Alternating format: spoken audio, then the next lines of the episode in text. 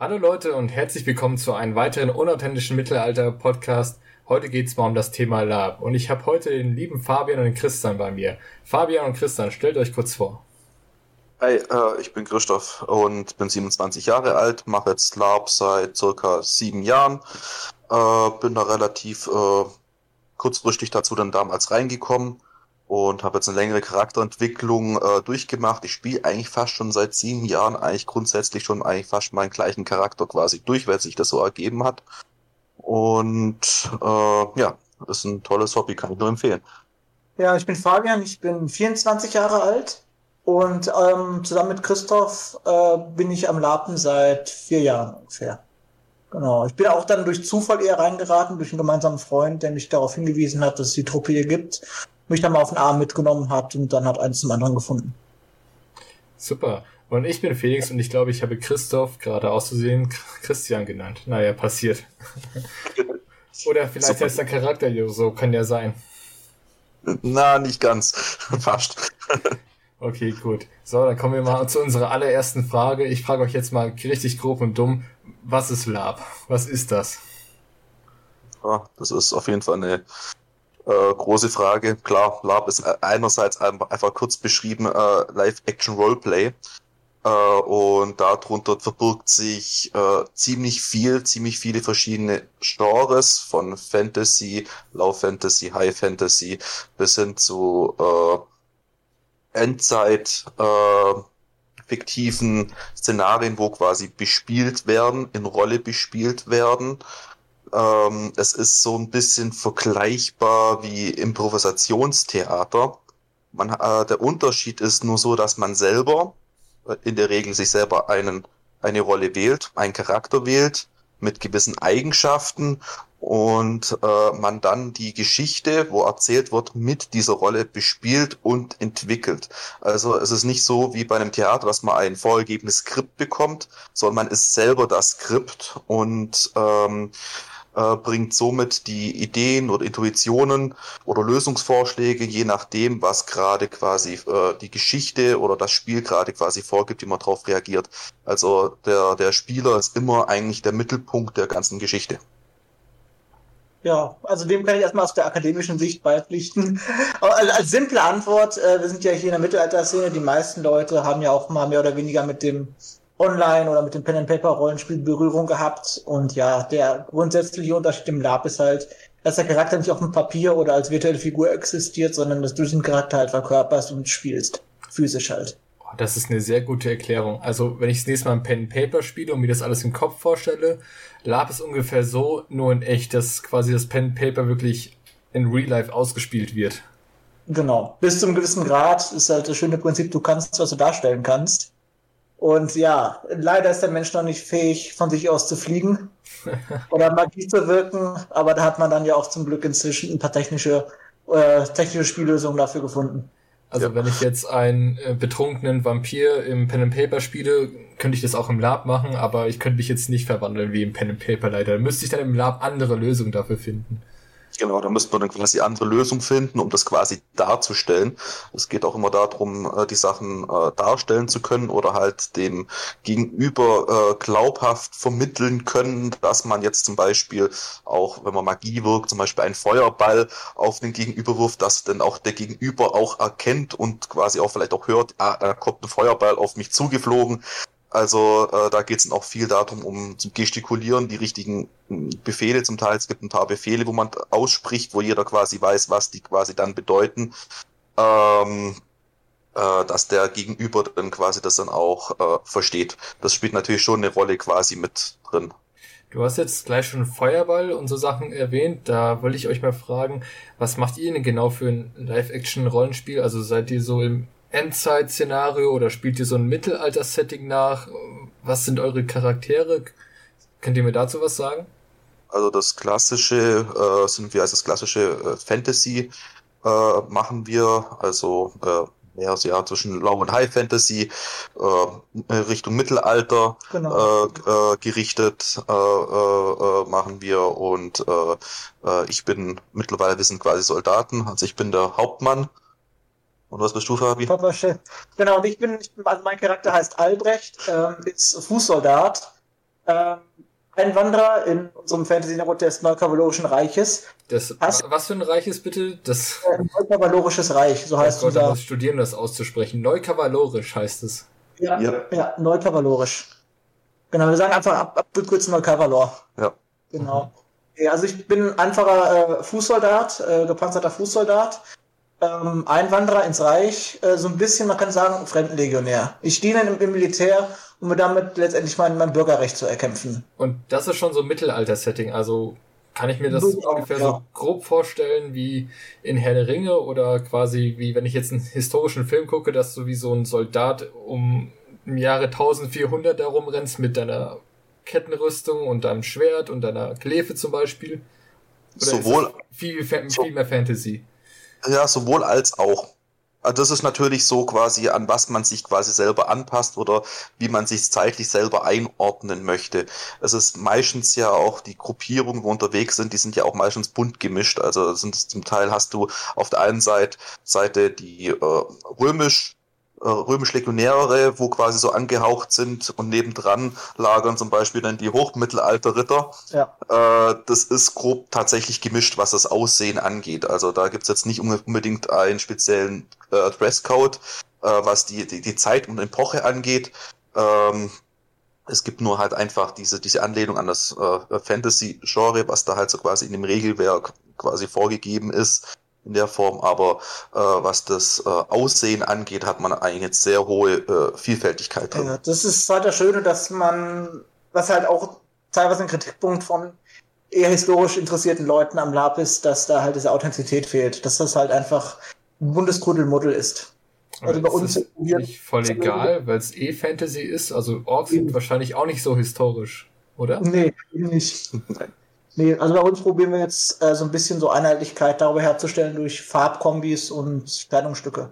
Also wir tragen, wir haben jetzt vor kurzem eine große Bestellung gemacht, dass wir alle einen einheitlichen Hut haben.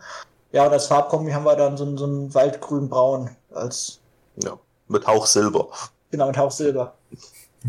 äh, die kurze Frage jetzt zur Verdeutlichung an dich. Ist es, ähm, Fotos kann man bei dir in den, äh, parallel dazu posten, oder? Ja klar, Fotos könnt ihr posten. Genau. Für alle, die das jedenfalls hier zum ersten Mal auf oder mittlerweile auf Spotify hören, wir sind auch mittlerweile auf Spotify, schaut gerne auf den YouTube-Kanal vorbei, Felix der Ritter, mein YouTube-Kanal, und dort könnt ihr diesen Podcast auch mit Bild sehen. Je nachdem, wie viele Bilder ihr jetzt in den Chat stellt, kann ich hier ein paar Bilder durchlaufen lassen. Ja, machen wir das also, ja auch. Ja, einfach, könnt auch gerne Fotos in den Chat hauen. Also ihr habt jetzt auch auf euren Cons ähm, alles gemischt, also beispielsweise die Römer neben den Wikingern, falls es das Setting hergibt, aber ihr habt jetzt genau. auch High Fantasy Elemente, also ich, High Fantasy ist, soweit ich das mal mitbekommen habe, sowas wie Klischee, Elfen, Zwerge, Magier und das Richtig. habt ihr auch auf eurer Con. Genau, bis hin, bis hin zu Echsen, Drachen und sonstige Sachen. Alles Mögliche, was quasi das, äh, äh, was eine Gewandlung quasi hergibt. Und sind ja keine Kostüme, sondern Gewandlungen. Ähm, äh, inwieweit halt, wie man halt kreativ ist und halt daraus sich Dinge bastelt oder näht, gibt's ja auch verschiedene Rassen, wie halt klassisch jetzt Ork, Elf, Zwerg, bis hin zur äh, äh, Tiermenschen, die dann eher nach einer Katze aussehen oder nach einer Eidechse oder nach einem Dinosaurier. Also man sieht da schon zum Teil eine große Palette halt auch dadurch halt auch wieder an Kreativität, wo äh, Menschen halt einfach mit einbringen. Das geht auch teilweise halt wirklich richtig hoch. Also wenn ich an die Echse denke, den Namen kann ich jetzt nicht aussprechen, da, da, da reißt ihm die Zunge ab. Oder so. Hieß sie. So. Genau, nee, wir hatten wirklich ein Ganzkörper-Latex-Kostüm, äh, selbst gemacht und einerseits Chapeau dafür, dass er über 30 Grad im Ding rumlaufen kann. Ja, ich dachte mir gerade, ey. Äh, ja, und zum anderen auch, äh, wie viel Eigenarbeit er da reingesteckt hat. Also, äh, ziehe ich meinen Hut vor. Ähm, vor seiner schuppigen Haut oder so. Nee, ist ja glatt anscheinend. Je nachdem, wie sein Kostüm aussieht. Nee, seine Gewandlung, ist, habt ihr ja gesagt, heißt das. Ja. Mhm. Und was für ein Setting wird da ähm, ungefähr gespielt bei euch? Gibt es in dieser Welt ein großes Böses oder wie kommt der Handlung ins Spiel mit rein? Also die Handlung äh, wird quasi ja äh, von der Con, wo man quasi hingeht, ja quasi vorgegeben. Äh, kurz, also man ist eine Con?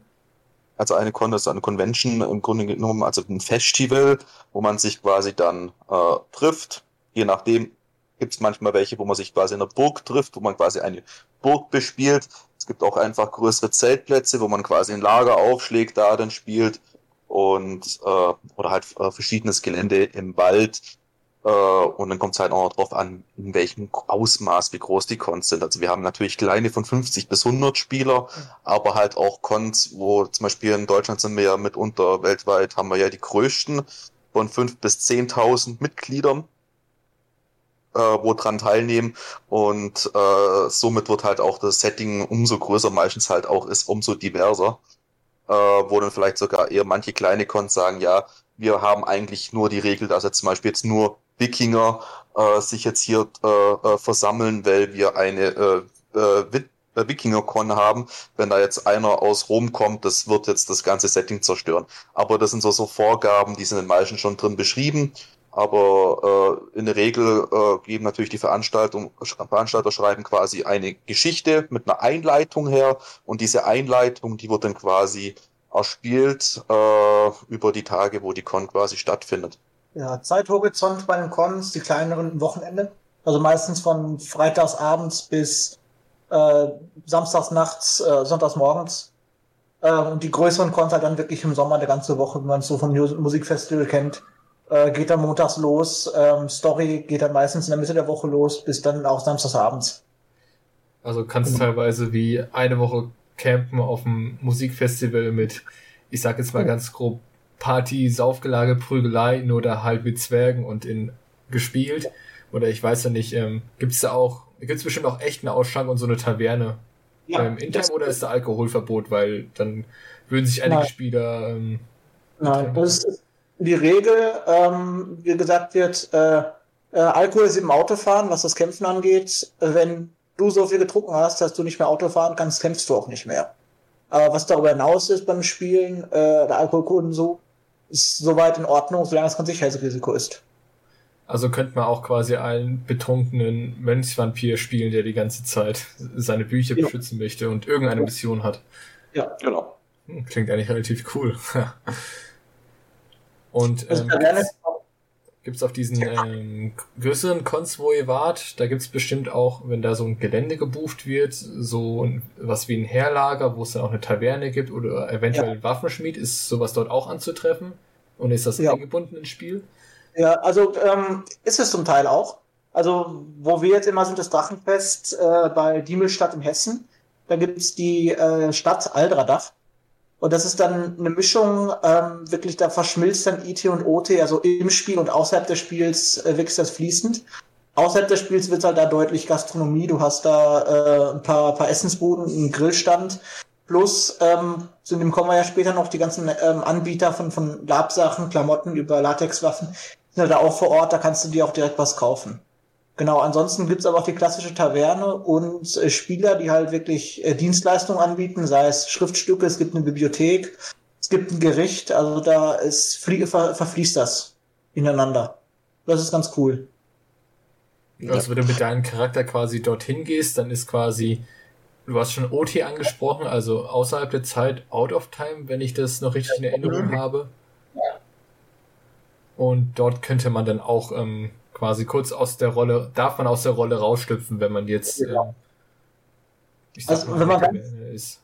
Ja, also wenn man auf Con ganz fiese sagt man, es gibt drei Orte, wo man eigentlich ähm, normalerweise OT sein kann. Das ist bei dir im Zelt, wo du schläfst, auf der Toilette und unter der Dusche. Genau. Was, was, macht man, wenn man in voller Rüstung oder irgendwo drin ist, man muss aufs Klo? Gibt es dann auch quasi mittelalterliche Dixies oder welche, die zum Szenario passen oder müsst ihr wirklich vom Gelände laufen zur nächsten, äh, zur nächsten stillen Örtchen? Also es gibt quasi schon, wie heißt auf den Geländen meistens äh, verteilt äh, Dixie-Toiletten äh, in der Regel ähm, oder halt einfach da äh, irgendwelche Waschangebote. Ähm, aber klar, du musst dich, die sind meistens immer am Randgebiet. Die werden nicht direkt äh, im Lager quasi sein. Also äh, das ist immer ein bisschen außerhalb. Äh, ich möchte dazu nur noch einen Punkt noch ergänzen. Also die, die, die meisten Konst äh, bedeutet quasi 24 Stunden in Time. Das bedeutet bis 24 Stunden äh, in der Zeit in deiner Rolle drin. Bedeutet, ein Toilettengang, der kann auch äh, sehr viel Aufregung bringen, weil alles, was vor der Toilette geschieht, äh, ist noch im Spiel. Also es gibt so tolle Geschichten, wo man halt auf dem, auf dem Weg zum Toilettengang dann halt doch noch überfallen wird und sein ganzes Kupfer verliert. muss ich gerade an das schöne niedrigem Niveau denken, äh, Pissen gemeuchelt. Ach, ja. das, das ist irgendwie auch auf dem Mittelaltermarkt, das kenne ich. Ja. Wo warst du? Ich wollte kacken, wurde ausgeraubt. Scheiße ist das hier. Die blöden, irgend so ein Volk, dieses Echsenvolk da. Ja, so ist es auch. Aber die scheiß keine Ahnung. Also wie sehr spielt man das aus, wenn die, ich sag mal jetzt, wenn du kacken musst und wir jetzt überfallen, kannst du noch sagen, ey, Bro, Digga, geht nicht, ich, ich muss jetzt echt so weiter, oder? Das geht ganz klar. Also es gibt, es gibt ganz klar, wer heißt Unterbrechungsbefehle, also zum Beispiel das Wort Stopp, das heißt bei, in dem Spiel halt wirklich so Stopp. Also das ist auch so eine Sache, muss man ein bisschen aufpassen, wenn man mit Leuten redet. Also äh, ist tatsächlich Stopp gilt als Befehl, also das heißt im grundsätzlich Halt. Oder man äh, kann sich ausixen, das bedeutet, man nimmt die Arme über Kreuz. Und wenn man die Arme über Kreuz genommen hat, weiß jeder visuell, okay, der ist jetzt gerade gar nicht anwesend. Ja, sollte man halt nicht allzu, also nur benutzen, wenn es wirklich notwendig ist, weil es gibt halt auch Spieler, die das so häufig machen. Und das macht das Spiel halt auch da ein bisschen kaputt. Was auch wichtig ist, Stichwort Befehle. Ähm, immer, vor allem für Anfänger, etwas peinlich, wenn das passiert. Es, es gibt im Spiel, dein Charakter wird verletzt und du rufst nach einem Heiler. Ähm, deshalb ist wichtig, du musst auch wirklich absolut darauf achten, dass du Heiler rufst, weil wenn du Sani rufst, Sani ist der Befehl, da hat sich wirklich jemand verletzt. Wenn man jetzt äh, im Eifer des Gefechts im Spiel dann einfach Sani ruft, halt vor allem mit nicht ein Nicht-Fantasy-Setting ist, sondern wie Endzeit, ja. wenn aus dem Sani ruft, dann kann das schon mal zu unnötiger Aufregung sorgen. Oh. Ja. ja gut, weil man dann halt wirklich jemand verletzt. Also es ist schon, ich merke, das ist schon auch gut geregelt, dass es auch quasi sehr diskret ist. Also wenn man jetzt die Arme verschränkt, das ist jetzt so ein indiskretes Zeichen, dass man quasi nicht anwesend ist. Das reißt auch andere nicht raus. Genau. Und ähm, diese Befehle wie jetzt ähm, Stopp ist wirklich ähm, so ein Stoppbefehl für Spiele anscheinend, dass irgendwas passiert ist oder was geregelt werden muss. Und Sunny ist quasi wirklich für Verletzungen reserviert, dass ähm, was Ernstes passiert ist, dass man da erstmal guckt, dass es der Person gut geht. Genau. Da gibt es natürlich auch noch Befehle, wo sonst nur die Spielleitung macht. Also es gibt quasi die SL, die quasi auf dem Gelände rumläuft, äh, quasi das Spiel begleitet, dir Hinweise gibt oder, oder Konflikte quasi regelt, äh, IT wie OT in der ganzen, Gesi in der ganzen Geschichte. Und es gibt zum Beispiel auch ganz klar Befehle, die bringt nur die äh, Spielleitung. Und das ist so ein sogenannter Down-Befehl äh, wenn, wenn der Down-Befehl quasi kommt, bedeutet das alle Spieler. Das ist auch ganz oft bei großen Konzerten. Du hast quasi tausend Leute auf dem Schlachtfeld, dann kommt der Down-Befehl, du wirst auf einmal sehen, wie alle diszipliniert auf die Knie runtergehen. Innerhalb von zehn Sekunden 3000 Leute auf dem Knie. Weil das bedeutet im Grunde genommen, okay, wir haben jetzt gerade echt irgendwie ein größeres Problem. Man kennt es zum Beispiel beim heißen Wetter, man hat zu wenig getrunken. Einmal ist halt einfach in seiner Platte kollabiert, weil er zu wenig getrunken hat zum Beispiel ähm, dann kann so jemand schnell ausfindig gemacht werden, weil da, wo die Spielleitung steht, ist die einzige Person, wo quasi steht und dann weiß auch sofort der Sanitäter, wo er hingehen muss. So, ähm, ja, so Stichwort Trinken im Sommer ist, ist wirklich immer ein Becher Wasser nach dem anderen. Weil die Hälfte schwitzt man auch raus, wenn man dann diese Viertelstunde am Nachmittag einmal Rüstung getragen hatte, schwitzt man derzeit immer alles automatisch aus. Also einer der größten Feinde im Sommer ist die Hitze jetzt, wenn man wie du sagtest, eine ja, ähm, ähm, große Rüstung anhat und die Sonne prasselt aufs Metall, man schwitzt alles in seine Polsterkleidung rein, wie sein Gambasor zum Beispiel, und ist ähm, dehydriert, was häufig vorkommen kann. Mhm. Ja. Und ja, mit dem Down-Befehl könnte man quasi da die Leute gut ausfindig machen und das ist halt für die Sanitäter sinnvoll, dass sie schnell zu diesen Spieler gelangen, wenn auf diesem Spielfeld sehr, sehr viele Leute sind. Zum Beispiel, ja. Mhm. Oder einfach, dass man das Geschehen komplett unterbricht, egal was gerade für die Handlung quasi da ist. Hm, interessant. So, du hast vorhin ja. sowas wie Kupfer oder Geld erwähnt. Ähm, Gibt es dort quasi eine Ingame-Währung, also die auf diesem Spiel Wert hat und wofür kann man das einsetzen? Genau. Äh, es gibt äh, ganz klar, es gibt eine Spielgeldwährung. Ähm, wo quasi man darüber sich bei anderen Spielern quasi Dienstleistungen erwerben kann. Also äh, es gibt ja nicht nur beim Lab hier den klassischen Soldaten, so wie jetzt hier mein Charakter Hauptmann Thoros Vasilis ja, oder, so, oder, oder, Albrecht, äh, sondern es gibt äh, halt auch Leute, die spielen einen Händler, die spielen einen Darsteller, die äh, spielen einen Markt, die spielen einen, äh, äh einen Bettler oder äh, irgendeinen Saufkumpanen. Und die bieten natürlich gewisse Sachen auch an. Der Händler zum Beispiel verkauft seine selbstgemachte Seife für ein paar Kupfer. Ähm, der Söldner kann theoretisch quasi seine Dienstleistung, sein Schwert quasi auch für Kupfer von einem gewissen Preis anbieten. Dann kann man sich die Leute quasi einkaufen für Sachen, wo man quasi gerade ausführen braucht, wenn man mehr Manpower braucht oder, oder äh, Womanpower, je nachdem. Ähm, oder es gibt es, äh, auf guten Cons gibt es eine Regel auch immer ein Casino. Das heißt, da wird dann, wie heißt um das Spielgeld richtig gezockt. Glücksspieler. ja, klar. Nee, aber ich habe mit meinem Zweitcharakter auch selbst auch schon mal äh, ein Buch verkauft, weil ich geschrieben habe. Hm. Also es ist immer eine Möglichkeit, auch Geld zu kriegen. Kann man sich wirklich einen Saufkumpan holen? Den hast du auch erwähnt. Gibt's das? Ja. Was ja. macht der? Der, der, der Saufkumpane, der sauft mit dir. Dafür gibt's Geld. Du, wenn, du, wenn du sagst, ich bin jetzt so einsam, ich habe keinen Bock auf meine Gruppe, dann stelle ich mir halt so einen an. Das ist doch dir frei überlassen. In der Altradach gibt's alles. Also ich kenne das immer, dass die unfreiwillig zu dir kommen, nicht zulabern, also vom Mittelalterwerken, da kommen die unbezahlten Saufkumpanen, die dir dann eine Kassette ins Ohr schieben und nicht mehr weggehen ja, wollen der Regel. Aber wie schon gesagt, du kannst dir auch einen kaufen. Das ist auch möglich. Es hat nicht gesagt, du musst, du kannst. Man kann sich ja auch einen Söldner kaufen und sagen, ey, ähm, eine Söldnertruppe. Das mhm. klingt eigentlich mega geil. Ich bekomme gerade richtig Bock auf so ein Szenario. Dann, keine Ahnung, gibst deinen Kollegen irgendwie Geld mit und sagst, ja, ich habe fünf Söldner und zwei Saufkumpanen, weil für den sechsten Söldner hat es nicht mehr gereicht, aber die schicken noch. Die Landsknechte, man ja, kann schon. Man Lanz, die ja, da gibt es ein ganzes Lager mit Landsknechten. Das ist auch eines der wenigen Lager, die wirklich einen hohen Standard haben, was das Aussehen angeht. Also es ist da schon quasi historisches vom Aussehen her. Und historisch ist dann quasi ähm, hoher Standard, weil die penibel auf ihre ja. Sachen achten? Ja, genau. Also, dass du wirklich äh, geschlitzte Kleidung hast.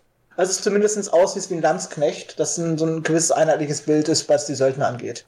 Also, du findest auch woanders Söldner, aber ja, das sind dann eher so die, keine Ahnung, äh, Wikingerfell, äh, stereotype Söldner und jetzt nicht wirklich so die historisch inspirierten Söldner.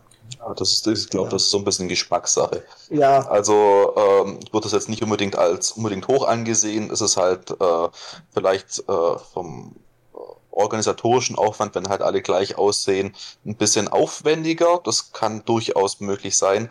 Aber ich finde auch relativ eine gute Mischung aus verschiedenen Zeitepochen, wenn man das so ein bisschen paar Sachen zusammenschustert oder halt sind halt manche Sachen einfach auch praktischer. Ja. Also es ist halt, es ist halt, äh, äh, gibt halt einfach Taschen, die im Hochmittelalter schon deutlich praktischer waren, wie wenn ich jetzt hier äh, eine römische Geldkatze nehme.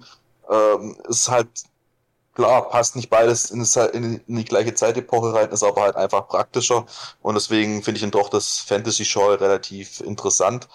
Äh, ich selber habe auch einen alt, also spätrömischen Helm. Ich habe einen spätrömischen Helm. Das ist eine Mischung aus einem Römerhelm und einem äh, gotischen äh, Reiterhelm. Ähm, der ist schon quasi eine Mischung da draus. Und so habe ich mich dann halt, äh, sage ich jetzt mal so, äh, Richtung Mittelalter tatsächlich dann halt ist meine Gewandlung, also meine Rüstung oder meine, meine, meine Kleider, wo ich anhabe. Aber das sind ja dann in der Hinsicht trotzdem keine, nicht mehr römisch angehaucht. Äh, also somit sehe ich das jetzt nicht so, dass nur, äh, äh, wenn man jetzt nur authentisch äh, Epochen äh, äh, identisch sich anzieht, dass das ein hoher Standard hat, das sehe ich nicht ja, so. Aber, wird, aber man kann es vielleicht so sagen, das Landsknechtslager hat zumindest den uniformsten Charakter mit, den, mit dem Ork zusammen. Ja, da gebe ich dir. Ja, das ja. Sie sind am uniformsten aufgestellt, ja. tatsächlich. Ja. Ist es schwierig, bei seiner Gruppe quasi so eine Art Uniform durchzudrücken? Also es gibt bestimmt immer einen wo ich mich auch manchmal dazu sehe, ähm, er sagt, ich möchte jetzt aber besonders, ich möchte herausstechen. Also wenn alle sagen, ihr habt jetzt alle diesen Art Helmtyp, dass der eine den Helmtypen hat, nur hat er noch irgendwie Federn hinten dran, damit er aus der Truppe heraussticht. Habt ihr da auch sowas, dass ihr einen einheitlichen Look wollt und ziehen da alle mit oder gestaltet sich das eher schwierig? Tatsächlich nicht immer ganz so leicht. Ja, ist tatsächlich eher, eher schwierig. Äh, es ist immer ein Ziel, also ich sag ja mittlerweile eher so, man arbeitet mit Farbkombinationen und wende die Farbkombination so an, wie du möchtest, aber die Farbkombination muss vorkommen. Also das ist so mittlerweile so die Regelung, wo ich aufgestellt habe, was die Gruppe betrifft. Ähm, weil äh, das Problem ist halt so, nicht jeder kann sich die gleiche um Uniform äh, leisten. Also es gibt welche, die haben natürlich ein höheres Budget, manche haben ein niedriges Budget. Und einen mittleren Kompromiss zu finden, ist meistens relativ schwierig, weil äh, für den einen ist es zu wenig und für der andere wieder fast schon wieder zu viel. Und somit äh, ist natürlich ähm, äh, das natürlich dann einfacher, äh, wenn man halt einfach nur Vorgaben macht und dann dem Gegenüber äh, die Hand lässt, was er jetzt sich kaufen möchte oder was er jetzt quasi für schick empfindet. Hm. Ah, okay. Ja, da muss ich ein bisschen kleinlaut sein. Ich hatte bis zuletzt auch bei auf der Con, stach ich in der Gruppe tatsächlich ein bisschen heraus. Ich hatte das, vielleicht kennen es einige hier, dieses von der Freya Landsknecht-Kollektion. Da hatte ich das Wams in Rot-Weiß. Wir haben als Farbkombi dann eher grün-braun. Und ja, ich starte halt da so ein bisschen heraus mit meinem Landsknecht-Wams. Habe ich inzwischen gelöst. Ich habe es mal mit einem Färber in der Waschmaschine probiert. Ist jetzt wunderbar, zweitfarbig. Kastanienbraun, Waldgrün. Ich denke, das passt dann besser. Denke ich auch. Ja. ja. Interessant. Eine ja, Frage, die mir auf der Zunge brennt, da im Live-Action-Rollenspiel ja quasi alles möglich ist, wollte ich euch schon mal fragen, habt ihr schon mit einem Zwergen geprügelt? Ja. Ja? ja. Und gesoffen, aber nicht geprügelt. Okay, ähm, und wie, wie war's so? Hast du den Zwergen unter den Tisch gesoffen oder hat er dir in die Kniekehle gehackt bei der Schlacht? Uh, ich sag mal so, das war eher so eine, eine freundschaftliche Auseinandersetzung, um äh, äh, Respekt zu erlangen oder dass man wenigstens den, dass der Zwerg mich als gleichgestellt sieht. Sonst ist man ja als Mensch nur schwächlich. Mhm. Äh, da muss man manchmal vielleicht so ein bisschen mal äh, zeigen, äh, wo der Bartel der Most holt, wie man so schön sagt bei uns im Süden.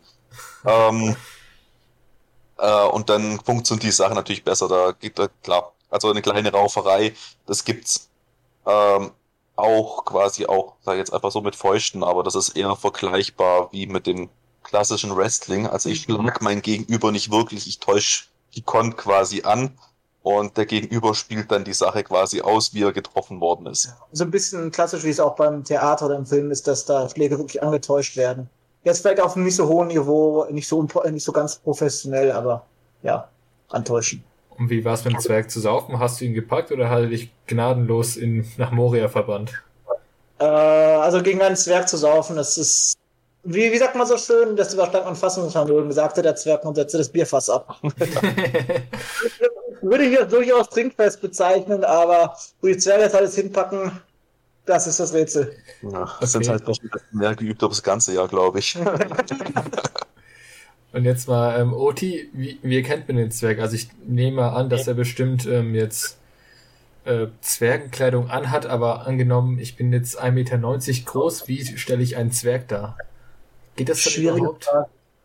Gibt's definitiv. Ich habe auch schon einen kennengelernt, der 1,90 groß ist und einen Zwerg gespielt hat. Also müssen die in diesem Fall nicht klein sein oder wird darüber hinweggesehen? Ist in dem Setting vielleicht ja. Da wird, da wird schon drüber hinweggesehen. Also da kommt es viel darauf an, was man jetzt quasi anhat, was man für eine Waffe trägt und wie dein Outfit aussieht, dass du dich dann quasi als Zwerg verkaufen kannst. Also, ähm, man, man, also die haben dann doch schon sehr eindeutige Bärte genau. sich angeklebt oder wachsen lassen, je nachdem. Und äh, die, die Kleidung und Rüstung ist halt auch sehr stark drauf angepasst und dann kann man die Sache dann schon so akzeptieren. Es ist ja immer noch so quasi mein Empfinden, wie ich den Gegenüber wahrnehme. Das haben wir am Anfang quasi gehabt und äh, wenn ich quasi von seinem Dresscode, sage ich jetzt mal, echt gut erkenne, dass er ein Zwerg darstellen will, dann nehme ich das auch so an. Und im Zweifel hat man sie bei Terry Pratchett mit äh, Karotte Eisen, wie ist der Sohn? Ja, ich bin adoptiert. das ist auch gut. Hat man da auf ähm, den meisten Cons auch so diese gängigen Fantasy-Klischees wie Zwerge sind trinkfeste Raufbolde und Elfen sind alles hübsche, hochgewachsene, glatte, menschenartige Leute und Echsen weiß ich jetzt nicht, was die so machen. Also Laut bedient sich mit eigentlich ziemlich allen Klischees, die, die es überhaupt gibt. Also man, man lebt zum Teil vor den Klischees, von den guten wie auch von den schlechten, äh, was quasi jetzt äh, verschiedene Fraktionen, Rassen oder sonst irgendwas angeht. Also das schöpft man schon zum Teil aus oder äh, bekommt da halt immer äh, dementsprechend auch die klassischen Sprüche zum Teil auch ein bisschen entgegen. Ja, aber das ist dann auch ein bisschen charakterverbunden. Oder es gibt die Leute, die absichtlich probieren, Klischees umzudrehen. Wie eben gesagt, äh, große Zwerge. Ja. Äh, oder auch interessantes Thema, ähm, dicke Elfen. Wie Ja. ja. Hegenberg. Ja. Da ist man dann so probiert, so ein bisschen die Klischees auszureizen. Mhm. Also, wenn ich jetzt quasi an Elfen denke, könnte ich mir jetzt vorstellen, dass quasi, so, also der Klischee-Elf ist für mich wie ein, der Hobbit, quasi so ein hochgewachsener, blonder, dürrer Typ. Und die Klischee-Elfe ist einfach so, sieht aus wie so ein russisches Model. Könnt ihr das bestätigen? Oder, also ihr habt ja auch schon gesagt, es gibt Leute, die versuchen dann die Klischees zu brechen. Elfen zu tun gehabt. Die Elfen sind ja meistens im grünen Lager. Ja, das ist unterschiedlich. Ja. Also, also Klischees sind immer die spitzen Ohren. Ja. In der Regel spielen sie meistens sich selber auch sehr arrogant. Das ist öfter so der Fall. Das sind so, sage ich jetzt mal so ein klassisches Elfmerkmal äh, in der ganzen Geschichte. Und natürlich kommt es wieder drauf an, ist es ein Waldelf, ist es ein Hochelf, ist es ein Dunkelelf. Aber da gibt es wieder, wieder genug Unterfraktionen. Deswegen kann ich das jetzt so ganz so pauschalisierend schwer sagen, muss ich sagen. Okay, Zwischenfrage. Habt ihr schon mal mit einer Elfen geflirtet? Und wenn ja, hat's funktioniert? Nicht IT. Oh, jetzt muss ich gerade echt überlegen. Elf, nee, elf, elf nicht, nein, elf nicht. Elf nicht. Zwergin? Zu haarig. Okay, Zwerg. ich sag mal so Halbling. Halbling. Halb. Aber schon lange. Okay, cool. Dann kommen wir mal jetzt gleich zum nächsten Punkt. Ähm, ähm, fünf gute Gründe, dass du laben solltest. Also jetzt unser Zuhörer. Was könnt ihr ihnen sagen? Warum sollte man mit Lab anfangen? Okay, ähm, jetzt mache ich vielleicht meinen Vortritt. Ähm, ja, äh, du kommst aus dem Haus raus. Erstmal das, das, das Klischee vom Nerd. Man kann seinen Nerd da sein frönen, kommt aber dann vor die Tür und versauert es nicht vom Computer. Um jetzt mal ganz überspitzt zu sagen. Ja, und ansonsten ist es halt wirklich sehr, sehr entspannt, dass man wirklich einen Tag draußen im Zelten verbringt. Man kennt ja auch die Vorteile vom Zelten. Du lebst halt mit dem Tageslicht, ist beim Lab äh, halt noch extremer, weil du halt nicht so viel elektrisches Licht um dich, rum, äh, der, äh, um dich herum hast. Du hast als einzige Lichtquelle nachts das Feuer. Und ja, es ist, ich, ich finde es super entspannt, dass man einfach den Alltag hinter sich lassen kann. Du kommst an, schaltest das Handy ab, äh, schaltest es erst zwei Tage später wieder an. Und in der Zwischenzeit hast du einfach Spaß und kannst einfach den Kopf mal so ein bisschen abschalten. Ich glaube, das war jetzt keine fünf Gründe, aber Das ist egal. Ja. Das waren gute Also, Gründe. Der wichtigste Hauptgrund im Grunde genommen ist, gibt es überhaupt einen Grund, wieso du nicht labst? Die Frage musst, du- muss man sich eher erstmal stellen. Dann kommt meistens so die Antwort, ja, weiß ich nicht oder ich habe keinen. Und dann bedeutet es, bedeutet es, man muss es einmal mitgemacht haben. Also, äh, meine Erfahrung daraus ist so, dass jetzt jeden, den ich mitgenommen habe, wo sich getraut hat, hey, ich gehe da mal mit und ich schaue mir das an. Der ist bis jetzt bei dem Hobby geblieben. Der hat nie damit aufgehört. Ähm, es ist ganz klar, man kommt raus, man hat auch einfach mal einfach eine Zeit, wo äh, das Digitale komplett weg ist, wie du schon gesagt hast, Fabi. Und was ich vor allem noch als großen Punkt anfind, finde, es ist so, dass wir ja heutzutage sehr viel mit Social Media und so kommunizieren. Und natürlich diese, diese Veranstaltungen äh, fördern dich dazu, wieder mal wirklich in Interaktion zu gehen, mit sehr vielen fremden Menschen auch mal zu sprechen äh, um halt Informationen zu bekommen, sich auszutauschen, um Spaß zu haben. Äh, da geht mal eine gewisse Distanz, die wir sonst äh, im alltäglichen Leben drin haben, so ein bisschen verloren und das ist, gibt halt auch so ein bisschen größeres Freiheitsgefühl. Ähm, äh, Finde ich jetzt mal.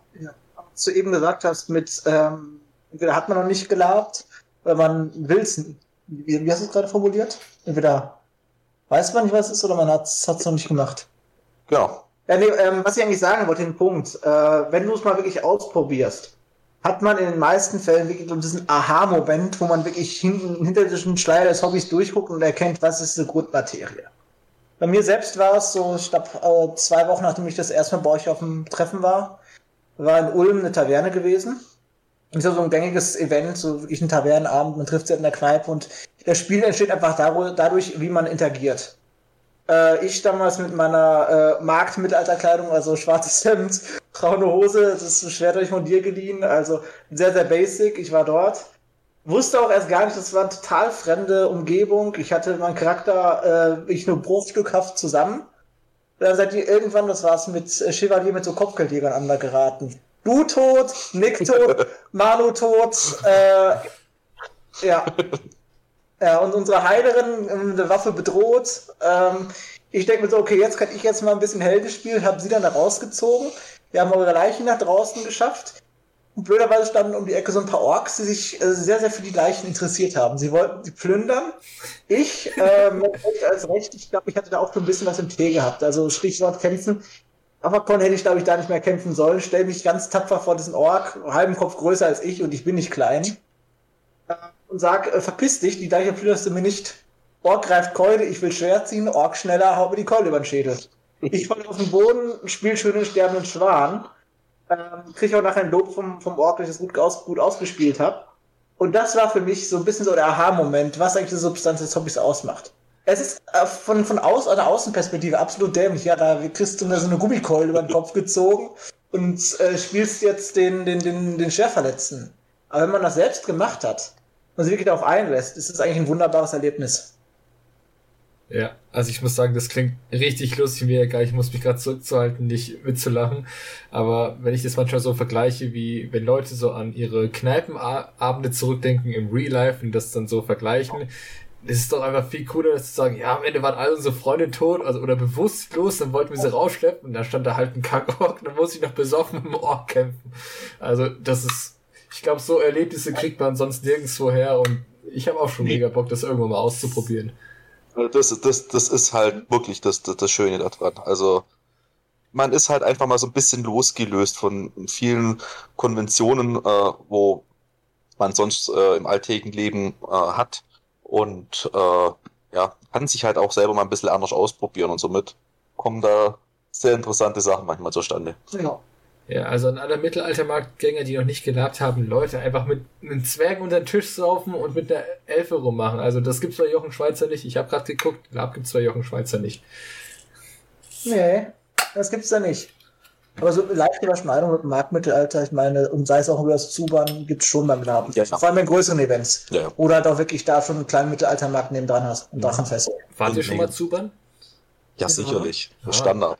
Dann muss ich jetzt unbedingt mal nach euren, nach euren zwei lustigsten Zuber-Erfahrungen fragen. Schämt euch nicht. Hey. Hallihallo Elisabeth. Hallihallo Elisabeth. Was ist da ins Internet? Wieso wäre es Elisabeth? Also, War es alles also, Zwergin oder Mensch? Oder? Ach, alles Menschen. Alles Menschen. Aber ich sag's, ich sag's mal so, also äh, äh, wenn natürlich dann die Leute, die ringsrum sind, sich in irgendwann über das, äh, über den Singsang sich lautstark beschweren, äh, wird die Sache natürlich immer feucht fröhlicher. Ähm, Gott, super Geschichten. Ja. Gibt's ja, gibt's, gibt's irgendwie also schon einige. Sagen, es ist dann doch unangenehm, eine Stunde im Zuber zu sitzen, beim warmen Wasser eine Flasche Alkohol nach der anderen zu trinken und keine Toilette ist in der Nähe. Ja, das, das ist die eine Sache. Oder, oder man hat auf einmal einen äh, verlaufenden Armor, der meint, äh, äh, Splitterfaser nackt in Armorpose auf dem Rand des Zubers mit Pfeil und Bogen zu sitzen. Das sind so Bilder und Anflüge, die wird man nie vergessen. Saßen wir nicht sogar schon mal mit dem Tod persönlich im Zuber? Wir saßen auch mit dem Tod. genau. Ja, ich glaube, solche Geschichten kann sonst niemand erzählen, wenn man nicht lapen geht. So. Ich habe verloren. Ich habe gewettet, der Tod ist weiblich. Ich habe mich getäuscht. Also, wie hat man das festgestellt? War, da hatte der Tod eine Maske auf oder hatte der Tod sein Gewand dann abgelegt? Man konnte sehen, ob es ein weiblicher oder ein männlicher Tod war oder war er androgyn? Wir konnten erkennen, dass es, äh, dass er, wie heißt, definitiv äh, vom männlichen Geschlecht war. Ja, habt ihr ja mehr für eure Würstchensuppe. Außer die Elisabeth, die hat es rausgehauen. Das war, für andere war das tiefe Enttäuschung, dass der Tod keine Frau war. Jetzt wollen sie alle nicht mehr so schnell sterben. das kann ich mir gut vorstellen. Du kriegst mich nicht. Nein. Aber Zuber-Geschichten sind immer lustig auf, auf Mittelaltermarkt und auf Conan Shant genauso. Also noch besser, weil mit dem Tod zubern. Naja, ich gibt, es, gibt, es gibt wirklich so Geschichten äh, von einer anderen Gruppe, wo ich gut kenne, wo nachts das Lagertor angegriffen worden ist und sie waren alle fröhlich beim Zubern. Aber ähm, da halt wenige da waren, um das Tor zu verteidigen, sind sie splitterfasernackt aus, aus dem Zuber aufgestiegen, haben sich ein Schwert gegriffen und sind auf das Tor zugerannt, um den Feind erfolgreich zurückzudrängen. ich denke, ich frage mich, bevor sie geflohen sind, von den wehenden Nudeln und Brüsten oder einfach nur weil die Verstärkung da war, aber so nackte Menschen mit Schauspieler. Nackte Menschen in der Sache mit voller Adrenalin und mit voller Leidenschaft zu gucken, dass halt einfach nicht das eigene Lager fällt. Also sowas ist schon, schon, schon einschüchternd. Ja. Also kommt drauf an, wenn jetzt die Elfenhorde angerannt kommt, würde ich es nicht so furchteinflößend finden, wie wenn Haufen nack haufenweise nackte Orks auf mich zusprinten. Da will ich schon das Weite suchen. Oh ja. ja. Das wäre sehr bedenklich. Ja, Schotten sind auch immer gefährlich. Das ist auch immer. Schotten, Schotten sind auch immer sehr gefährlich. Jetzt sag bloß, das ist eine eigene Rasse. Nein, nein, es ist halt einfach so, das Problem ist so, wenn man natürlich auf dem Schlachtfeld niedergeknüppelt wird und dann die schottische Armee über dich hinwegläuft, man hat sehr viele Einblicke. Ach so, ja. ja. Man muss an einen schönen Moment von, von Braveheart denken. Die Schottenspieler nehmen es meistens wirklich sehr ernst und tragen unter dem Kilt auch nichts. Sind das ausschließlich Männer, die das machen? Oder gibt es auch Frauen bei den Schotten? Auch Frauen. Frauen. Also, also man muss wirklich so sagen, also auf Con hast du fast 50-50. Ja. Also du kannst nicht sagen, das ist eine rein männlich dominiert. Ja. Man, hat, man hat grob ein bisschen mehr Männer wie Frauen gefühlt, sage ich jetzt mal. Das ist einfach nur was Subjektives, aber in der Regel eigentlich fast total ausgeglichen. Ja, aber das Klischee, dass das ein reiner Männer, ein reines Männerhobby ist, ja. Äh, kann man überhaupt nicht bestätigen. Also sehr, sehr paritätisch. Ah, okay. Gut, und ähm, Ihr habt vorhin schon, also ihr habt jetzt gerade was über den Kampf quasi erwähnt, also wie nackt aufs Tor zustürmen. Was würden denn jetzt diese Leute machen oder diese nackten Elfen oder Orks, wenn sie jetzt Zeit gehabt hätten, um ihr Tor zu verteidigen? Da hätten sie sich bestimmt irgendwie Rüstung angezogen, um sich dann in den Kampf zu stellen. Was sind denn eure Rüstungen? Was tragt ihr so, wenn ihr quasi im Kampf geht? Du zuerst? Also ja, also ich bin mehrschichtig, also ich trage ein äh, Lederrock, äh, einen langen Lederrock trage ich Darüber trage ich einen Gambesor. Äh, über den Gambesor, je nachdem, kommt drauf an, äh, entscheide ich mich, ob ich meine äh, Kette anziehe, äh, ein Kettenhemd und äh, dann eine Regel nochmal eine Lederrüstung noch zum Abschluss oben drüber mit, äh, mit einem Helm. Ja. Das ist so meine Standard Kampfausrüstung. Ja, ich bin. Und Handschuhe und so, das ja, ganz Ja, ja, genau, so Lederhandschuhe sind eigentlich immer Standard. Okay. Nee, bei mir, äh, ich bin eigentlich einer der äh, schwerst gerüsteten bei uns. Also als Helm hatte ich ursprünglich einen Eisenhut gehabt, inzwischen habe ich einen burgundischen Schaller, einen offenen Schaller. Da ich Brillenträger bin, kann ich geschlossene Helme nicht tragen. Und Kontaktlinsen sind äh, ein Thema für sich. Äh, nee, ansonsten, äh, mein Arm trage ich äh, Jack Chains wem das was sagt, also ja, eine leichte Armkette zusammen, aufgenestelt auf dem Gambeson. Ähm, an den Beinen meistens oben Brigantinenschützer, äh, unten ähm, Halb, Halbplatte, also vorne vorne Platte. Und am Oberkörper trage ich eine Brigantine von äh, Steel Mastery. Ah, und jetzt lohnt sich auf YouTube vorbeizuschauen bei Felix der Ritter, weil da haben wir nicht Bilder von euren schönen Rüstung, die ihr mir nachher noch zukommen lasst. Sehr gerne. Ja, cool. Also seid ihr auch quasi ausgerüstet und Steel Mastery kenne ich. Der stellt Rüstungen her in verschiedenen Metallen. Also es gibt, ihr habt auch teilweise schon Metallrüstungen an, die dann auch auf ihr Gewicht kommen, sagen wir mal so von so 15 Kilo circa. Wie lange dauert so eine Schlacht? Wie lange habt ihr die Rüstung maximal an? Das kommt drauf an. Also, also so, so, eine, so eine Feldschlacht kann locker mal zwei bis drei Stunden locker gehen. Also, wo das heißt dann halt auch in der Form dauernd in Vollbewegung. Ja.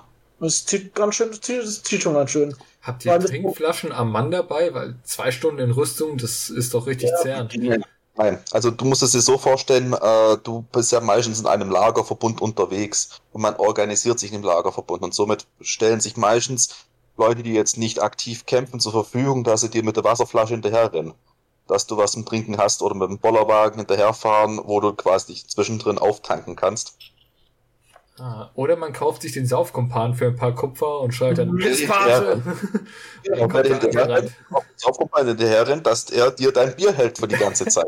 Ach, dafür sind die da. Jetzt ergeben die auch voll Sinn, dass die drin sind. Ja, ja klar. Ja, nee, die schwerste Rüstung uns, die, die trägt der Maxi, der hat eine, eine komplette Vollplatte. Ja. Genau. Also Vollplatte ist jetzt so eine Klischee-Platten-Ritterrüstung ja, über Metall, genau. also, Metalltorso. Ja, genau. Also von, von Helm bis über Kürass äh, komplette Beinschienen, Armschienen, äh, von, von Kopf bis Fuß. Und was gibt's da so für Waffen? Also ihr könnt euch ja, es gibt ja da irgend so ein Mindestmaß, das gewährleistet ist, dass den Plattenrüstungsträger nicht passiert und was den leicht bekleideten Saufkumpan jetzt auch nicht verletzt, wenn er gerade mal Bier hält und zufällig in der Schlacht ganz vorne stehen muss. Ähm, einerseits bedeutet es halt auch so, dass der, wo nicht gerüstet ist, hoffentlich auch ein bisschen schneller laufen kann, wenn ja. einer, einer auf ihn zurennt.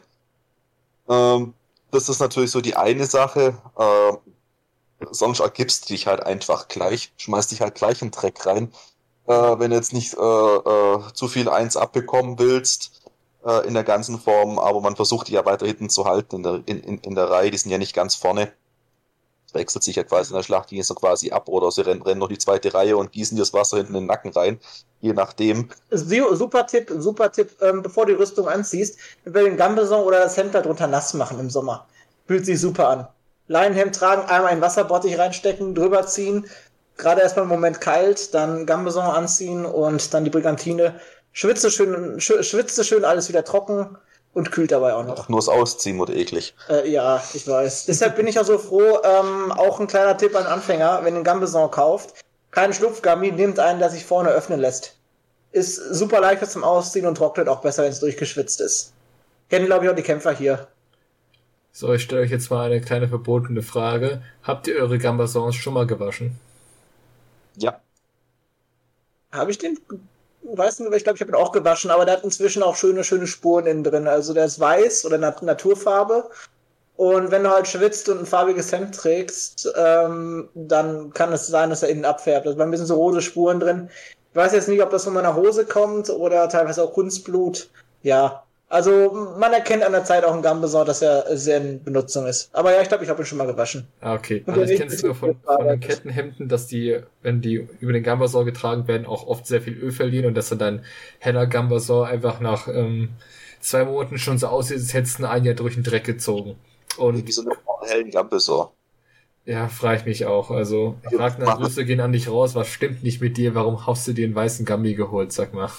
Das hättest du ja auch denken können. Auch echtet, vielleicht nur interessant, aber. Na gut, ich meine, meiner ist Naturfarben. Was hat halt das? Ich mag das Image, das etwas Gebrauchte. Das ist etwas Used Look. Klar, also quasi, wenn du so, wenn, wenn du halt einfach dann irgendwann gebrauchtes Aussehen, also Used Look quasi dann trägst und sowas, sieht es auch zum Teil ganz nett aus. Also so ist die Sache jetzt nicht. Das muss nicht immer alles hochglanz poliert sein. Nein ich habe die Sachen ja auch noch ursprünglich, ich habe mal eine Zeit lang einen Schwertkampf gemacht, ich möchte demnächst wieder einsteigen. Also mein Gambeson und die Brigantina äh, habe ich damals auch in doppelter Hinsicht dafür und fürs Dark gekauft. Also hatte ich dann auch ein bisschen was da im Hinterkopf gehabt. Apropos Aber du hast eben nach Waffen gefragt, wenn ich es richtig gehört habe. Also was wir für Waffen haben. Ja, ich wollte was zum Used Look sagen, weil apropos Used Look, ähm, ich kann mich auch ein bisschen der Cosplay-Szene aus und wenn die Cosplayer quasi was herstellen, dann wollen die auch, dass es gebraucht aussieht im Lab gibt es ja auch den Used Look mit ähm, Rostspuren zum Beispiel oder Dellen. Und manchmal denke ich mir bei so Used Look Dreck und ähm, Öl und Schlamm, es gibt mir das Ding einfach eine Woche mit und es sieht richtig gebraucht aus. ja. ja, genau. Ja, zum ja. Thema Labwaffen. Ähm, große Auswahl. Große Auswahl. Also vom Aufbau her, es gibt ja einen gewissen Grundaufbau, also die bestehen, haben alle einen Fiberglaskern äh, und drumherum dann halt eine, eine Polsterung, die mal, mal dicker, mal weniger dick ist. Also ja, Polsterung ist schon weich, oder? Ja, aus verschiedenen Schaumstoffen, je, yeah, aber es ist unterschiedlich, wie die Härtegrad ist. Das kommt auf den Schaumstoff drauf an. Also wir sind ja große Fans von Vibran Crafts, die sehr historisch aussehenden. Ja. Wir haben aber auch den Nachteil, dass die manchmal ein bisschen härter sind als, ja, jetzt zum Beispiel die geschäumten Sachen. Kalimasil ist, glaube ich, ein kanadischer Hersteller. Äh, auch relativ schöne Sachen, aber ähm, halt auch sehr geschäumt, teilweise sehr dick und dafür nicht so, nicht, nicht so hart wenn man zuhaut. Richtig. Mhm. Und gibt es da auch so eine Art Waffencheck, dass man sieht, dass nirgendwo jetzt zum Beispiel der äh, Fiberglaskern rausguckt, muss man die an Anfang bei der SL abgeben und die sagt, ja, darfst du benutzen, weil es klingt absurd, aber es könnte ja auch jemand irgendwie was Verbotenes reinschmuggeln. Genau, grundsätzlich ja. Es gibt, wie heißt diesen äh, Waffencheck? Ähm, es ist nur, also bei den kleinen Cons auf jeden Fall, da guckt die SL meistens persönlich noch durch. Bei den großen äh, Cons ist es tatsächlich so, dass äh, man selber in die Haftung genommen wird, dass man selber dazu verpflichtet ist, die Waffe zu überprüfen, ob sie quasi tauglich dafür ist. Ähm, gab natürlich da auch schon über die Jahre, vor allem in Anfangszeiten, öfters größere Probleme, da äh, früher hat man noch viel mehr die äh, Waffen auch selber gebastelt. Ich habe auch mal eine mir mal selber äh, hergestellt. Das ist ein, bisschen Arbeit und die haben halt zum Beispiel früher Holzgriffe und sowas gehabt. Die sind mittlerweile leider verboten, weil die Verletzungsgefahr einfach zu groß war, trotz dass sich das total toll in der Hand anfühlt. Aber ähm, sind halt mittlerweile gewisse Voraussetzungen da, äh, wo man dann halt drauf schauen muss. Also eine Sache, da hört man viel von, erlebt habe ich zum Glück noch nie. Äh, getapte äh, Schaukampfschwerter. Ja. Das ist angeblich ja, genau, ja. angeblich, dass Leute Schaukampfschwerter tapen und die dann mit aus Lab nehmen. Also Riesenverletzungsrisiko ähm, geht halt nicht. Ist auch verboten. Jetzt Schaum, also Schaukampfschwerter aus Metall? Ja. Und mit was getaped, also mit so Schaumstoff umgetaped oder? Vermutlich, ja, vermutlich. Oder einfach äh, nur kaschiert, dass es da eine Stahlklinge ist, dass es aussieht wie ein, wie ein äh, ja, so ein Labschwert. Also das ist ja richtig Hohensohn. Also damit verletzt man ja Menschen, das kann man überhaupt nicht machen. Ja. ja. ja okay. Es gab schon also Menschen, die da halt einfach irgendwie den Schuss nicht gehört haben. Das gibt's aber in der Regel heute nicht mehr. Nicht mehr. Also wirklich das sind eher so die Stories von den, von den Veteranen, die das schon zehn Jahre plus machen. Ja. Das sind, oder ja, noch länger, die es dann in der Anfangszeit noch miterlebt haben, aber heute. Es ist auch so, Lab war früher auch äh, deutlich brutaler, wie es jetzt ist. Also früher war das viel regelfreier. Also das kann man mehr so tatsächlich mehr den Kampf am Reactment quasi so ein bisschen angleichen, wie früher gekämpft worden ist. Also hat man so lange drauf geknüppelt, bis der andere wirklich umgefallen ist und du hattest mindestens auf einem Festival fünf Leute, die sich irgendeinen Knöchel oder sonst irgendwas gebrochen haben, äh, die Zeiten sind vorbei. Also das ist auch mittlerweile auch so für die Neueinsteiger, wo kommen, kann man sie da eigentlich auch immer gut beruhigen. Nee, das ist nicht mehr so und äh, man kann auch mit wenig Ausrüstung, sage ich jetzt mal so, auch auf Schlachtfeld gehen. Also man kann vielleicht sagen, der Nachteil ist dann tatsächlich, wenn man wirklich kampftaugliche Rüstung trägt, dass man dann teilweise einfach nicht spürt, wenn man gehauen wurde. Also wenn das wirklich so eine, so eine sehr leichte Waffe ist, dann hört man das dann eher am Klongeräusch, dass man gehauen wurde und nicht daran, dass man ja wirklich die einen Aufschlag spürt. Stimmt, also darüber, also dass die Labwaffen aus Schaumstoff sind und nicht per se gefährlich, haben wir geklärt. Wie läuft der Kampf ab? Also es gibt ja auch Unterschiede, wenn der Plattenrüstungsträger jetzt ähm, einen auf die Rüstung bekommt und wenn jetzt der ungepanzerte ähm, Saufkumpane quasi einen auf seinen Oberschenkel bekommt zum Beispiel, weil er aus irgendwelchen Gründen auch im Kampf mit drin ist. Wann ist man tot? Stirbt man wirklich? Kann man geheilt werden? Wie läuft das ab? Also Stichwort Rüstung ähm, ist so, dass es dann tatsächlich nach Punkten läuft. Also man kriegt Pluspunkte dafür, dass man Rüstung trägt und entsprechend für die Stellen, also die Zonen Oberkörper, vorne, hinten, äh, Arme, Beine, ähm, Helm. Der Kopf keine Trefferzone ist, gibt es für den Helm meistens einfach nur einen Pluspunkt. Äh, aber Kopf ist eigentlich keine generelle Trefferzone. Und dann wird halt von den, auf die Lebenspunkte das draufgerechnet. Und wenn halt die Rüstung getroffen wird, muss man halt im Kopf ein bisschen runter addieren, äh, bis man halt an einer Stelle gekommen ist, wo halt dann Null ist, wo man halt wirklich dann verletzt wird. Und wer zählt das? Man selbst? Und das zählt man selbst. Ähm, manchmal kann man es ein bisschen freier tun, manchmal ein bisschen weniger frei. Ergibt sich halt auch im Spiel, wenn man jetzt wirklich äh, ziemlich heftig getroffen wurde, dann sagt man so, okay, komm, ich gehe jetzt mal in die Knie, weil ich hätte vielleicht nach Schlag und Punkten würde ich noch stehen, aber der Schlag hat mich jetzt so heftig getroffen, das spiele ich jetzt einfach mal aus, weil es gerade passt in der Situation. Ja, ein Stichwort Tod und Verletzung. Ja, also man hat in der Regel also äh, drei Lebenspunkte, das heißt also drei Schläge aufs auf dein Fleisch, also auf deinen Körper, bedeutet eigentlich Tod. Also dann bist du tot. Also auch wirklich, kann man dann auch wiederbelebt werden oder ist dein ganzer Charakter dann aus dem Spiel raus für den Rest der Con? Das, das kommt je nach Veranstaltung drauf an. Es gibt Veranstaltungen, da gibt es einen Limbus, das heißt, du wirst wiedergeboren. Äh, es gibt Möglichkeiten, dich wieder zu beleben durch ein Ritual als Möglichkeit oder du lässt dich halt nur zweimal treffen und, und schleppst dich halt irgendwo an, an den Rand hin, dass dich noch ein Heiler noch also, wieder zusammenflicken kann. Also man ist sehr liberal, was das Sterben vom, ist der eigene Charakter. Es gibt Leute, die haben den Charakter seit über zehn Jahren und möchten ihn auch gerne noch ein bisschen behalten. Dann ist man halt wirklich schwer verletzt und kämpft nicht weiter und ist dann halt auch für die nächste halbe Stunde dann aus dem Spiel raus, wenn man geheilt werden muss, aus einer schweren Verletzung. Also die letztendliche Entscheidung darüber, ob ein Charakter stirbt, ist bei einer Veranstaltung ohne Limbus tatsächlich größtenteils dem Spieler überlassen. Also der zwingende Tod, der ist in der Regel recht selten. Ah, okay. Und dann auch immer schön ähm, Heiler rufen und auf keinen Fall Sunny, ja. es sei denn, es ist ja. wirklich was Ernstes. Ja, richtig. Und wichtig ist auch bei Heilern immer die guten Heiler nehmen. Es gibt auch Heiler, oh. also, genau, Heiler mit den Ärzten. Azubi-Heiler so, es ist mein erster Tag. Also, äh, Grüße gehen raus an Anthony. Ähm, haben wir auf dem ersten Con getroffen. Äh, er war äh, ein super Spieler, aber sein Heiler-Charakter war halt ein alter, äh, verdammter Quacksalber.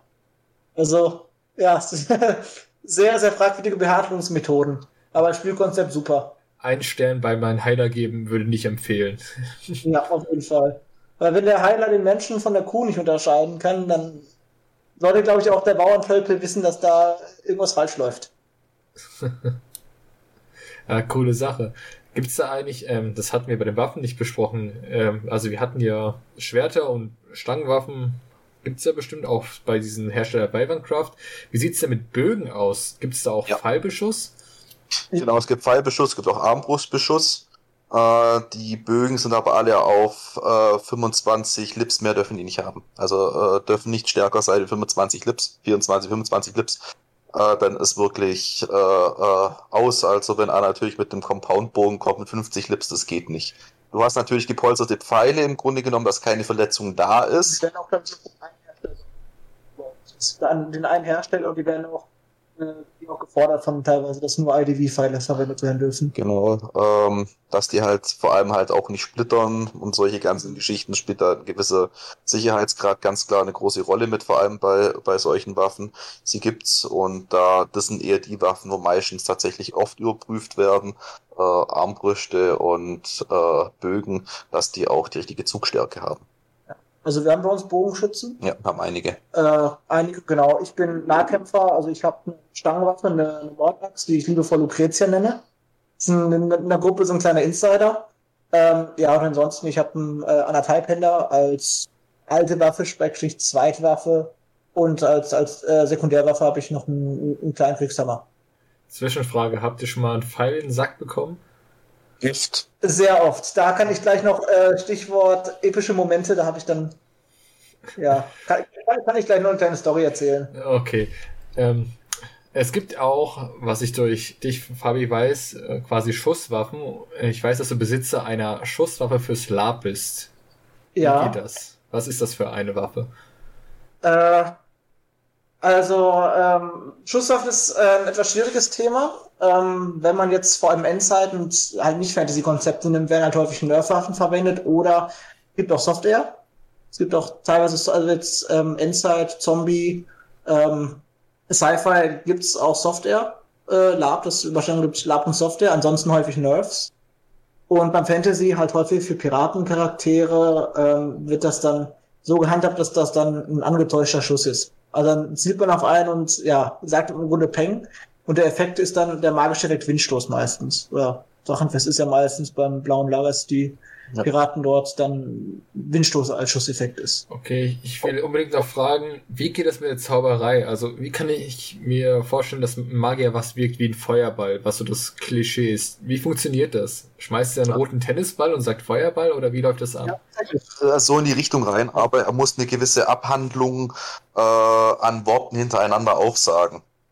Also quasi je nach Magiespruch kann es sein, du musst 100, 100 Worte erstmal sprechen in einem Zauberreim, den man selber sich quasi auswendig gelernt hat, wie auch immer, bevor du quasi diese Sache auch wirken kannst. Also man muss sehr sprachgewandt äh, sein, weil man sehr viele Worte in kurzer Zeit quasi spricht, bis man quasi dann diesen Zauber wirkt und das wird tatsächlich zum Teil mit einem Tennisball, äh, ja. zum Teil auch echt dargestellt oder mit einem, äh, mit einem Fächer, so wie wir gerade gehabt haben, der Windstoß. Das bedeutet quasi, der Magier spielt einen Windstoß aus. Das bedeutet, die Gruppe, wo gegenüber ist, bekommt einen Windstoß ab und geht ungefähr fünf Schritte zurück. Mhm. Das ist so quasi dann dieser, dieser, dieser Effekt daraus. Ja, aber das Teil mit dem Sprechen ist halt auch fairer halber für nicht magische Charaktere dann die Möglichkeit hat, den Zauberer voll umzunieten, bevor der den Zauber zu Ende spricht da sozusagen. Das, okay, das klingt schon nach einer gewissen Epicness und Coolheit, dass, also wenn so ein Zauberer gerade was richtig Kräftiges wirkt und ihr seht, dass ihr den ausschalten müsst, weil er sonst eure Gruppe quasi äh, auseinander nimmt. Frage, wie viele Rüstungspunkte oder Trefferpunkte zieht so ein Feuerball zum Beispiel ab, unterschiedlich von einem Punkt bis zu einem Insta-Kill? Was gibt's da? Ich glaube, Insta-Kill gibt's nicht, aber Magischer Schatten. Also das kommt drauf an, also du lädst den quasi auf. Das war zum Beispiel das, wie ich gesagt habe, wenn du zum Beispiel jetzt nur 10 Worte sagst, macht er nur einen Schaden zum Beispiel. Wenn du natürlich jetzt 100 Worte sagst, kann der Feuerball 10 Schaden machen. Hm, also, also kann, kann, der Magier auch schon richtig gefährlich werden und durch diese ähm, quasi, dass es auch immer so rituell gehalten wird, wirkt es auch eher nicht löcherlich, sondern bedrohlich, wie es sein soll. Ist auch so äh, in der Sache. Also ein Magier könnte dich theoretisch auf einen Schlag quasi töten, wenn er dich quasi seine 100 Worte über 100 Worte quasi spricht, dann den Tennisball wirft und dich dabei auch noch erwischt, dann war's das halt. Dann äh, trifft dich halt ein Feuerball Stärke 10 und äh, es gibt, glaube ich, fast keinen Spieler, der über 10 Rüstungspunkte hat und Lebenspunkte hat. Also ja, jetzt einfach menschlich gespielte Charaktere. Äh, dann ist es dann mal vorerst dann erstmal Feierabend. Okay. Was ja, für den Typ, der drei Köpfe hat, hat er dann drei Helme oder zählt das dann nicht mehr? Ist das dann so Cheaten, wenn man sich so hochsteckt, also künstlich mehr geben will? Nee, also das, das, das, das war noch vielleicht so, so eine kleine Ergänzung zu den Rüstungspunkten. Das ist klar, das zählt alles nur einfach. Also wenn ich jetzt von mir aus auch fünf Gambisor drüber, über mir drüber anziehe, das bleibt immer noch ein Gambisor. Ähm, das ist so die eine Sache und was wichtig ist, du hast auch gerade vorher gehabt, auch den Vergleich zum Cosplay. Man hat auch bei im Lab auch Leute gerne, die äh, Cosplay-Rüstungen anhaben aus Warbler oder so, was selber gebastelt haben, weil die halt schöner aussehen, sind aber viel leichter wie gegenüber der Kette. Äh, da ist, ist eine Regel äh, so, dass das Regelwerk selber sagt, Leute, die quasi solche Warbler-Rüstungen tragen, haben automatisch weniger Rüstungspunkte. Weil natürlich das im Ausgleich da sein muss für die Leute, die den ganzen Tag mit ja. Vollplatte, äh, Kettenhemd rumlaufen, für ihre 15 Kilo tragen und der andere nur seine 5 Kilo, dass es dann relativ ja. dann auch gebalanced bleibt. Ja, gut, wobei für einige Tierwesen wie die Echsen, die können halt auch nur Warbler tragen, aber das ist dann halt der Situation geschuldet. Oh, coole Sache. Ich habe jetzt irgendwie gerade voll Bock bekommen.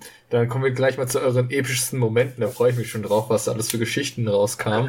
Also eure epischsten Momente im Lab allgemein. Das kann Kampf sein, das kann aber auch der Zuber sein. Was ist euch da so vorge... Also was passiert da so?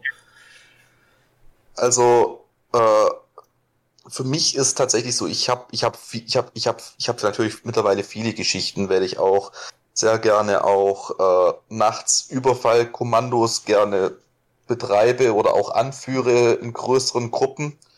Gibt es natürlich immer sehr lustige Geschichten daraus. Aber tatsächlich für mich persönlich am epischsten ist natürlich so, ich äh, bin ja ein Hauptmann, ich bin meistens in der Organisation mit tätig, um äh, von den anderen Lagern zum Beispiel das Banner zu klauen. Und es gab mal ein Jahr auf dem Drachenfest, da waren wir relativ sind wir hinten gelegen, haben unsere Banner alle verloren gehabt, die waren alle wieder in, anderen, in den anderen Lagern wieder positioniert. Und ähm, der Kommunikationsweg, haben wir ja gesagt, es gibt ja kein Handy und keine Brieftaube. Das haben wir halt einfach nicht. Du musst alles mit Leuten absprechen. Und wenn eine Absprache da ist, muss die halt auch gehalten werden. Und für mich war es tatsächlich einmal sehr episch, dass ich, da ich nach Regelwerk tatsächlich es geschafft habe, 300 äh, Leute für eine Nachtaktion zu mobilisieren, um vor jeglichem feindlichen Tor 40 Leute abzustellen, dass die handlungsunfähig geworden sind, um dann das Hauptziel, unser eigenes Banner zurückzuerobern, durchführen zu können. Das war ein Aufmarsch. Das war, das war, das war ein genialer Aufmarsch und vor allem jeder hat mitgemacht und jeder war pünktlich. Das ist natürlich auch mal so eine Sache. Du hast keine Uhr äh, oder halt wenige oder wenige Personen haben eine Uhr und jeder hat sich wirklich pünktlich an die Zeit dran gehalten. Es war einfach sehr, sehr schön für mich, dass wenn ein Plan einfach funktioniert, das war äh, für mich ein sehr, sehr toller Moment. Ja, ich habe es ja eben schon mal angeteased, äh, einfach für, für, für die Lache. Jetzt einfach nochmal die Story. Der Pfeil in den Sack. Ähm, Kleinkon auf, auf, auf, auf einer Burg, äh, auf einer Burgruine. Ähm, die Burg war gerade dabei, überrannt zu werden so letzt, letzte, letzte Verteidigungslinie.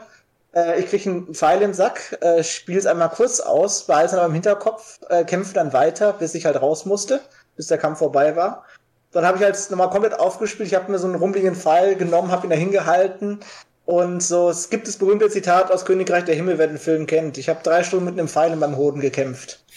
ja, so ungefähr das. Ähm, und der eigentliche Witz entstand dann dadurch. Wir haben bei uns, unser Heiler ist gleichzeitig Runenpriester. Äh, und dann lag ich dann auf seinem Runenteppich, äh, wo er dann sein, die magische Heilung gewirkt hat. Und mein Charakter gehört einer Fantasy-Religion an. Und ich habe da aus Leibeskräften geschrien, Heilige Lucretia, gib mir meine Manneskraft zurück. Die Heilige Lucretia, das ist auch so ein bisschen der Witz mit meiner Mordaxt. Die Heilige der Liebe und der Künste und der, der, der Schönheit. Und unser Runen war, unser Runenpriester, der Flo, der hat mir auch später, er musste sich wirklich sowas von zusammenreißen, dass er jetzt nicht lachend zusammenklappt. weil ich das so überzeugend gemacht habe und teilweise auch so der Situationskomik geschuldet. Also das war wirklich ein epischer Moment. das klingt ja, richtig, das klingt richtig geil. Ja, vor allem auch deine, ähm, von dir, Christoph, deine Hauptmann-Geschichte quasi, das klang auch so ein bisschen nach Hauptcharakter quasi, wenn du so viele Leute organisiert bekommst und quasi eure Flagge zurückzuerobern. Und ich meine, du hattest deine Mission, die Flagge zurückzuholen. Das hat ja anscheinend funktioniert. Und währenddessen haben ja alle anderen auch noch kleine Schlachten an jedem Tor oder an einigen Toren wahrscheinlich gehalten, weil sie ja eine Mission dort hatten, nämlich keine durchzulassen. Also, dass genau. das alles geklappt hat, klingt schon cool. Das ist halt einfach ab so einem gewissen Zeitpunkt, wenn man sowas lostritt, du kannst nicht mehr mit keine Rücksprache mehr halten. Und da musste ich halt wirklich voll blind auf deine anderen Kollegen verlassen, auf deine Verbündeten dich verlassen, je nachdem, ob sie dir mal treu sind, mal nicht treu sind, das ist ja auch nicht immer alles so ganz äh, geschrieben. Die können dich ja auch genauso auch verraten, hey, die haben da gerade einen großen Plan vor, bitte bereitet euch vor. Das war aber halt alles nicht so der Fall, das ist einfach, hat so reibungslos funktioniert. Und äh, es ist halt natürlich, du nachts, das war ungefähr um zwei Uhr nachts, du 300 Leute noch wach halten kannst, die dann tatsächlich dazu bereit sind, das zu machen, äh, das ist natürlich schon äh, für, für, mich persönlich was Besonderes, weil die meisten sind dann zu besoffen oder schlafen schon oder li liegen ihre Liebsten in den Armen. Alles in Ordnung, aber es ist halt, wenn du wirklich noch so viel mobilisiert bekommst, dann doch ein äh, sehr ja. schöner Moment. Wobei so ganz spät war es ja nicht, das war ja 18 Uhr ungefähr. Nee, 15 Uhr. Nee, war später. Ist so spät? Ja. Oh. Hat sich angefühlt wie drei Uhr morgens. Ich möchte auch noch eine Geschichte erzählen von einem Kollegen, der auch lab und der hat mir das erzählt und ich fand das so witzig. Da haben sie auf der Con, also einen Schlachtentag gehabt, haben den ganzen Tag gekämpft und dann so gegen Abend, als er dann seine Rüstung ausgezogen hat und sich die Taverne zurückziehen wollte, tat er dies auch, also Rüstung ausziehen, in Taverne das Bier aufmachen, schön entspannt. Auf einmal stürmt jemand die Taverne und sagt, die so und so haben ein Tor geöffnet, ein Portal in die Unterwelt. Und dann sagt er so, oh scheiße, jetzt nicht, ich hab Feierabend. Und dann guckt er halt raus und so 200 Meter auf der Wiese haben halt Leute von dieser Spielleitung anscheinend unbemerkt ein Tor platziert, was dann auch mit verschiedenen Leuchten angeleuchtet wurde und es sah aus wie das Tor zur Hölle. Und diese Vorstellung, dass du gerade Feierabend hast, hast die Rüstung ausgezogen und dann tut sich einfach das Tor zur Hölle im Vorgarten auf und du musst nochmal rangehen. Fand ich einfach super lustig und episch zugleich. Also solche Geschichten sind, kann man sich nicht ausdenken. Klingt echt super. Also Epicness erwächst halt häufig einfach aus der Situation. Ja. Oder halt auch einfach zu den Umständen. Also jetzt, es war jetzt vielleicht nicht Epic, aber es war vom, vom, vom Setting, vom Feeling her, die, die erste Con von mir im, es war März, Februar, äh, minus, minus 10 Grad, knackig, aber knackig trocken kalt. Also der Wind ging jetzt auch erst zur Endschlacht, wo man wirklich gefroren hat. Aber wirklich in so einer Winterlandschaft, äh, das hatte tatsächlich so, so, so, eine, so einen düster romantischen Flair erzeugt das aus der LabCon ist einfach nur durch simple Wetter.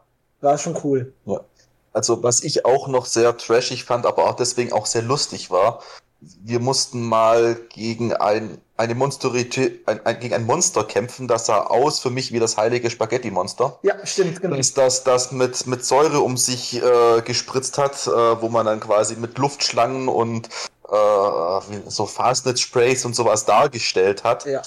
Wo natürlich ein epischer Kampf war, bis man das niedergeschlagen hat, um dann die wichtigste Zutat für einen Trank äh, zu bekommen, einen Rettich. Ja. Der Rettich. Der Rettich. Der eine Rettich.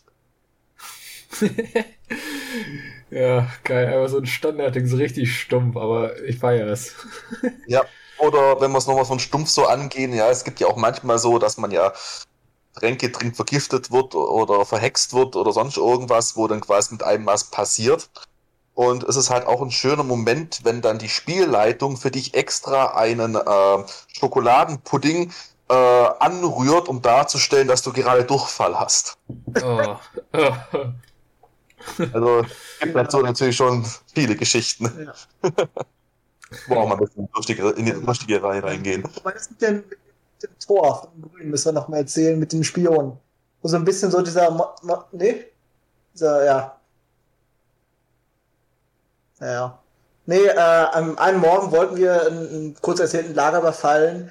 Äh, hat nicht geklappt. Ähm, dann haben wir ihnen einfach dann ein Spottlied gesungen, die haben uns mit Pfeilen beschossen, nicht getroffen. Es war halt so, so, so eine leichte Genugtuung. Mission zwar nicht erfüllt, aber trotzdem Spaß gehabt. Nochmal die Leute schön genervt. Das, das ist gut, wenn früh morgens um 5 Uhr die Leute alle wach kriegt, wo noch schlafen wollen. Das ist dann schon Ziel erreicht. Ja. Du bist einer von den Assis, die mich immer wecken. Ich stehe meistens auf dem Lager immer so, nicht vor 10 auf. Meistens auf Plakat. Aber wir hatten, ähm, das ist jetzt nicht Lab, sondern das Viking, äh, Mittelalterlager, aber ähnliche Situation.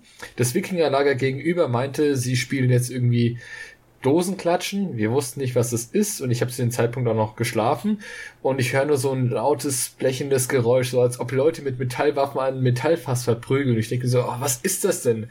Krabbel so aus dem Zelt, guck raus und da haben die Leute einfach Baseball gespielt mit einem leeren 5 Liter Bierfass und ihren eigenen mitgebrachten Waffen und haben es zu sich hin und her gespielt. Tong, tong, tong. Ich so, wow, super und das morgens. ja, leise ist es bei uns auch nicht. Ja, aber so entstehen ja auch immer lustige Sachen. Also es gibt ja die Leute, die dann irgendwie bis drei Uhr nachts wach bleiben und da sonst irgendwas treiben und dann halt die Leute, die, ich sag mal, vor zwölf ins Bett gehen und dann auch zeitig aufstehen, die dann Frühstück machen und frisch in den Tag starten und je nachdem, es passieren immer lustige Dinge. Richtig. So, kommen wir mal zum letzten Punkt. Wenn ich jetzt unheimlich Bock auf Lab bekommen habe, wie kann ich da mitmachen? Wie komme ich da am besten rein? Ähm, genau, also äh, je nachdem Region, wir sind ja hier in Süddeutschland, würde ich als erste Quelle tatsächlich empfehlen, Lab in Süddeutschland ist eine Facebook-Gruppe, äh, wo man eigentlich alles, was wirklich Lab hier unten betrifft, äh, Hinweise für Cons, äh, Gruppenmitgliedschaften, äh, Neueinsteiger, das ist immer gut. Ansonsten gibt es dann auch die allgemeinere Gruppe Lapa sucht äh, Gruppe, Gruppe sucht Lapa. Also wo es in beide Richtungen geht, eine Gruppe ist neu gegründet, sucht Interessenten, gleichzeitig Neueinsteiger, man sucht eine Gruppe. Klar, man kann Lab theoretisch auch alleine machen, aber in der Gruppe ist halt ein Anschluss immer viel leichter.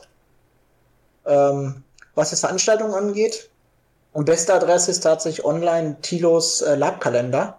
Äh, ist eine Seite, die gibt es irgendwie seit Ewigkeiten schon, wo man halt wirklich gucken kann nach Setting. Also es ist Fantasy, es ist Science, äh, Science Fiction, Vampire, Endzeit. Ähm, welchem Bundesland ist es? Ist es überhaupt in Deutschland? Ähm, dann kann man auch gucken, ähm, wie viel es kostet und ähm, wie was einen erwartet. Also ist es eine Con, die eher auf Rätsel, eher auf Spiele aus ist, oder ist es dann wirklich eine Con, wo fast 24-7 gekämpft wird? Äh, was man auch machen kann, ist ganz klar, also wenn man zum Beispiel jetzt sich jetzt eine, eine Con rausgesucht hat, die jetzt einem gefällt und man momentan einfach noch allein ist, aber noch keine Gruppe hat, kann man noch ganz einfach auch mal die Spielleitung anschreiben, ob sie eventuell da Gruppen kennt, wo man sich anschließen kann oder es gibt ja auch solche Rollen, das sind ja quasi die NSCs, die Nicht-Spieler-Charaktere. Das sind dann quasi dann oft mal die, wo die Bösen darstellen.